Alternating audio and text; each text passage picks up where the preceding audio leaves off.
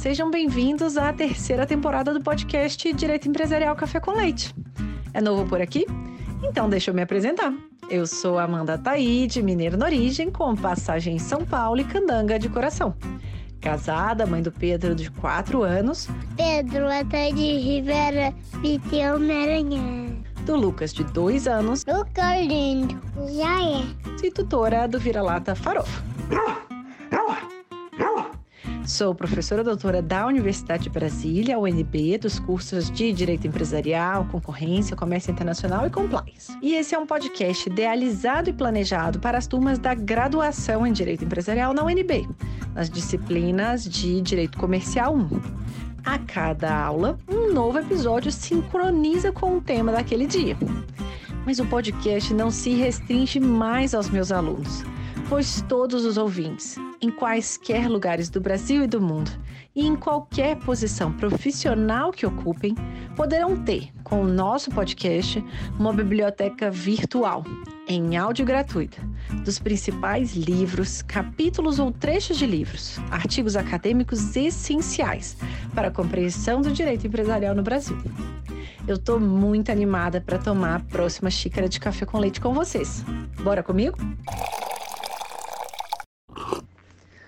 A nossa xícara de café com leite de direito empresarial de hoje vai tratar de um livro muito relevante para o direito societário, intitulado The Modern Corporation and Private Property, de autoria de dois autores, Aldous Burley e de outro, outro autor, que é o Gardner Means. E para isso a gente vai ter a alegria de contar com a participação do professor Eduardo Goulart Pimenta comentando este livro.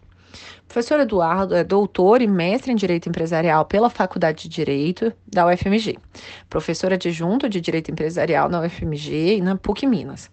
É uma alegria tê-lo aqui, já que me formei na graduação na UFMG também. Ele é membro do corpo permanente do programa de pós-graduação Estrito Senso, mestrado e doutorado na PUC Minas, procurador do Estado de Minas Gerais, advogado e consultor em Direito Empresarial.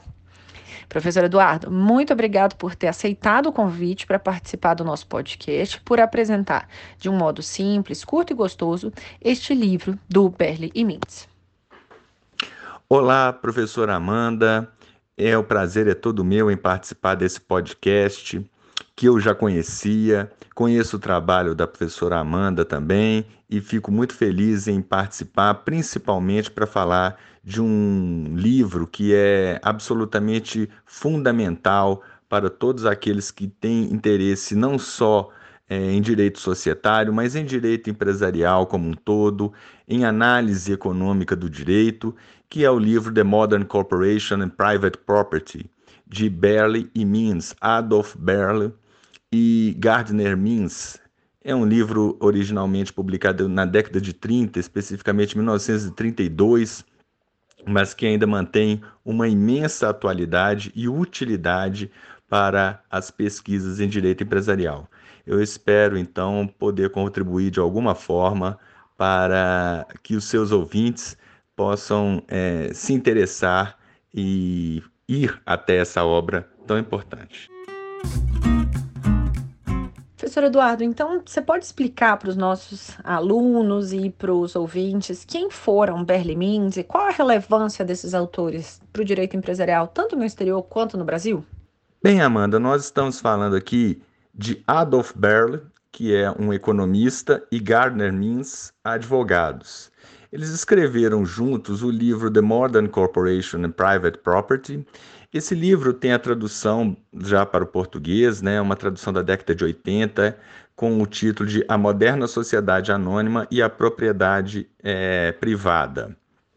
É, esse livro, como eu disse, é um livro da década de 30, mas basta vocês fazer uma pesquisa na internet para você constatar o quanto ele ainda é citado e o quanto ele ainda é importante para diferentes campos de estudo, que vão desde o direito, claro, o direito societário, até a sociologia, e, claro, passando também pela economia.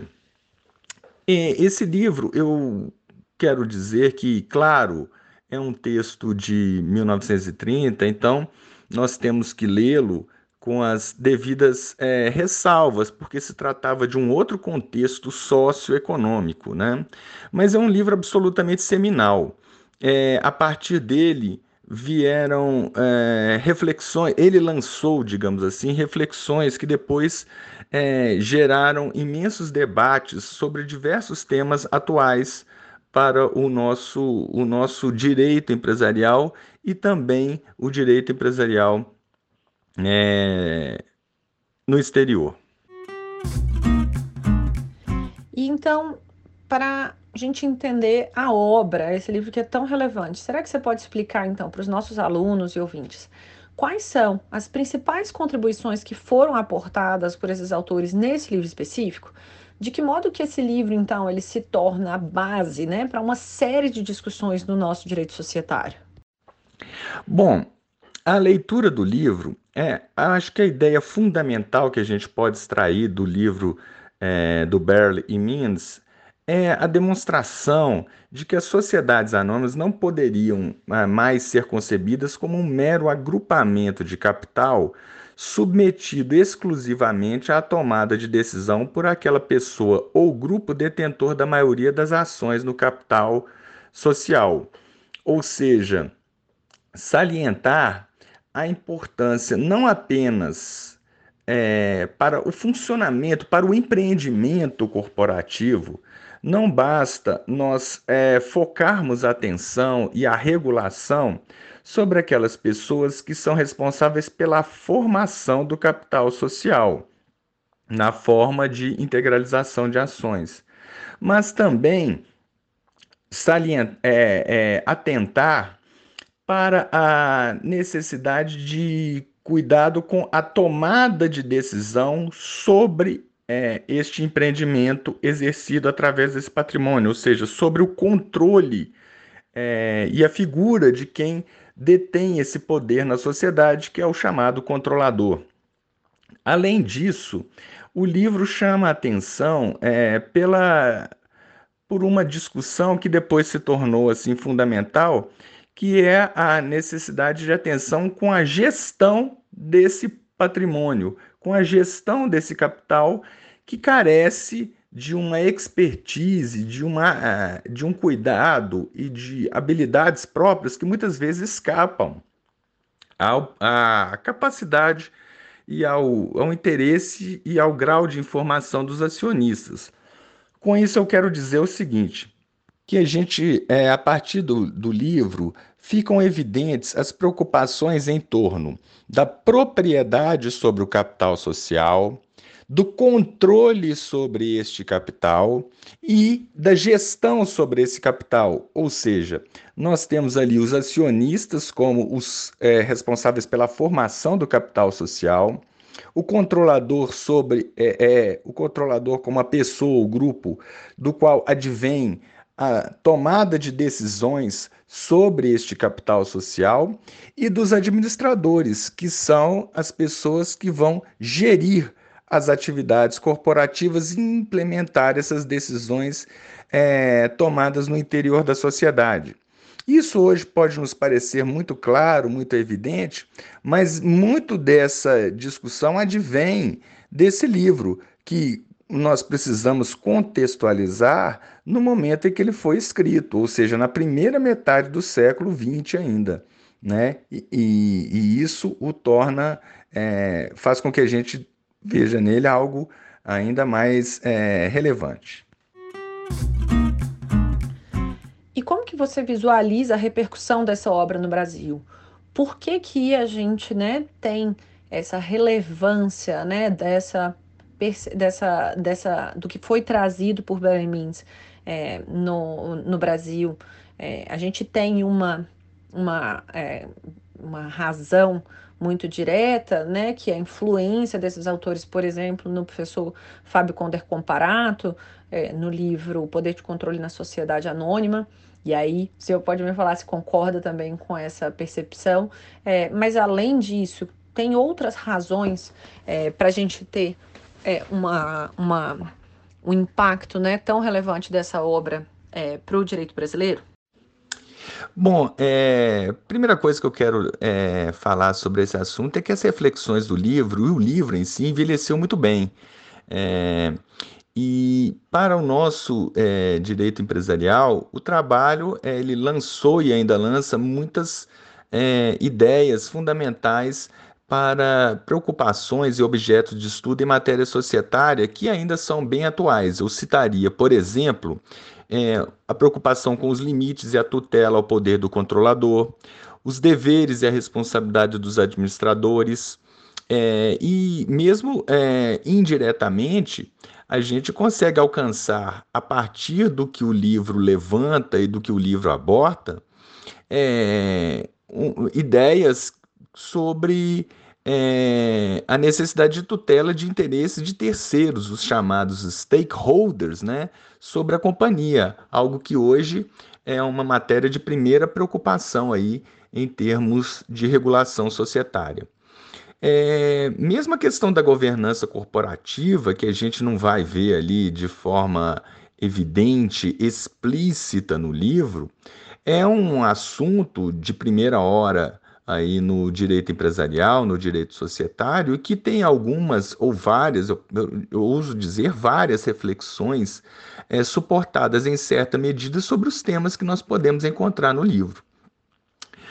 Um outro aspecto que eu acho interessante, que influenciou muito o nosso direito empresarial, é o próprio fato de o livro ser escrito por um economista e por um advogado. Né? O que é, deixa, já, já deixava evidente a necessidade de diálogo entre direito e economia, principalmente em matéria empresarial. Né? Algo que hoje é, me parece é, solidificado no, nas pesquisas é, jurídicas em matéria societária, essa é, utilização da análise econômica do direito como metodologia de estudo, é, já era algo ali é, pensado e implementado pelos autores é, deste livro, o que ainda é um, um ponto que eu gostaria de destacar sobre a relevância dele para o nosso direito empresarial. E agora, caminhando para o final, né? Eu queria que você compartilhasse com a gente alguma. É, algum caso da sua trajetória profissional que inicialmente não aconteceu conforme planejado, mas que acabou sendo importante para a sua trajetória, que possa servir aí como é, uma, uma inspiração é, para os estudantes que tenham interesse em estudar, em trabalhar com direito empresarial no Brasil? Bom, Amanda, eu, em termos de carreira, eu não sou muito. É, é, não acredito muito que é, situações inusitadas, inesperadas possam contribuir, não. Eu sempre confiei muito mais no planejamento e, e é assim que eu procuro atuar e, e me portar aí nesses 25 anos que eu já tenho de formado, é, pensando e, e planejando, né? estruturando ações e objetivos tanto de curto, médio quanto de longo prazo. Porém, né, é, teve uma situação que, embora não, não, eu não possa chamar de um tropeço, foi uma positiva mudança de rota que aconteceu comigo. No início de 1988, eu estava concluindo os créditos é, do curso de mestrado lá na UFMG, em Direito Empresarial, quando eu recebi um convite é, para lecionar a faculdade do interior do Estado. Como eu tinha muito interesse e nenhuma experiência docente, eu, obviamente, fiquei muito empolgado e muito inclinado em aceitar esse convite. Porém, foi mais ou menos ali na mesma semana que o, o, o infelizmente falecido professor Celso Barbe Filho, com quem eu trabalhava na época, ele, um saudoso professor de Direito Empresarial lá da UFMG, precocemente é, falecido, ele me ligou e para falar que tinha é, sido aberto um edital para o concurso de procurador do Estado de Minas Gerais, cargo que ele próprio ocupava. E aí eu fiquei naquela situação, né? Falei, nossa, mas é, eu não estava me preparando para estudar para um concurso público, mas é uma carreira que eu sempre tive muito interesse, até pelo fato de ele também ser integrante dessa carreira. E aí eu fui pego totalmente de forma inesperada por aquela notícia, mas eu acabei declinando do convite para lecionar uhum. e é, assumindo é, ali a tarefa de estudar para aquele uhum. concurso ali, havia pouco tempo, mas é, acabei é, tendo a felicidade de ser aprovado, é uma carreira que eu exerço também desde 1998, com muita satisfação e acredito que tenha sido aí um, um episódio é, que não estava, é, que me tirou um pouco da rota, mas acabou levando a um resultado que eu considero muito bem sucedido. E por fim, eu queria saber quem que você gostaria de ouvir aqui mais. Um livro, um texto, um autor clássico, um autor atual, alguém aí de Minas também, algum colega, a gente já teve advogados. Quais outras pessoas que você gostaria que fosse comentado nas próximas temporadas do podcast?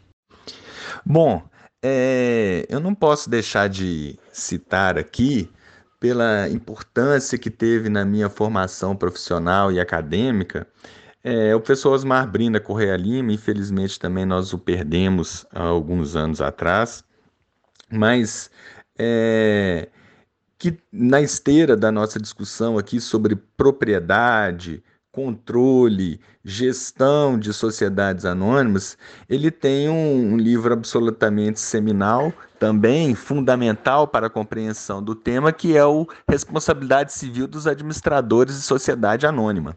É, eu acho que é um livro que merece é, a, a, a, a, classificação como um clássico da nossa literatura societária e que mereceria, sim, a meu ver, uma, um episódio aqui do podcast, até para trazê-lo é, à tona para as pessoas que estão aí começando e se interessando pelo estudo do direito empresarial.